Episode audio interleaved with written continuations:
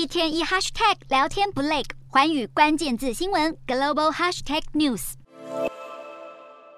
车辆排队等通关，游览车一辆接一辆来，所有人都只带简单行囊，准备通过边境离开俄罗斯。这样的画面在二月二十四号俄罗斯入侵乌克兰以及俄国发动军事动员令都上演过。更有俄罗斯人扬言永远不会再回到俄罗斯。不过，眼看许多资讯科技工作者离境远端工作，就怕他们无意泄露敏感安全资讯给西方国家。俄国当局计划立法规范，禁止某些行业远距工作，但如此一来，恐怕会酝酿一波新的科技人才出走潮。不过，在新的一年到来之际，俄国国内却弥漫欢庆气氛。俄国新年节目内容满是讽刺乌克兰的话语，让美国《野兽日报》专栏作家戴维斯忍不住批评节目内容让人反感。在俄国欢庆新年的同时，在前线作战的士兵，无论是俄军或是乌军，早已身心俱疲。二十六岁的乌军军中牧师库申能科表示，在乌东巴赫姆特血战数周，一些士兵出现自暴自弃，认为自己不过就是人肉耗材，只能来送死的想法，